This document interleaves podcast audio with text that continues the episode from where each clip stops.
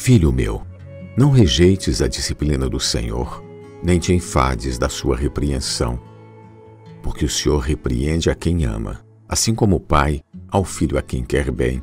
Provérbios 3, 11 e 12. Não rejeites a disciplina do Senhor.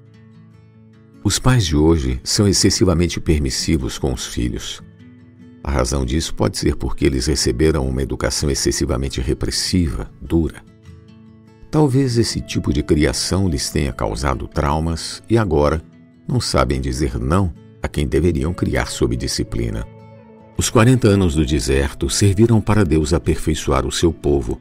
Como o homem disciplina seu filho, Deuteronômio 8:5. A disciplina visa tornar uma pessoa madura e útil.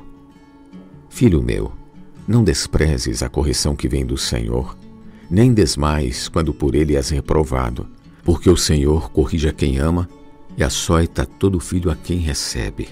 É para a disciplina que perseverais. Deus vos trata como filhos, pois que filho há que o pai não corrige? Deus nos disciplina para aproveitamento, a fim de sermos participantes da sua santidade. Hebreus 12, versículos 5 ao 10.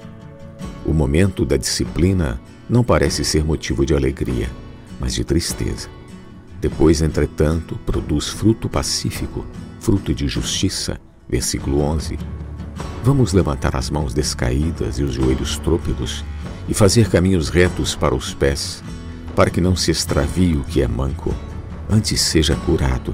Versículos 12 e 13.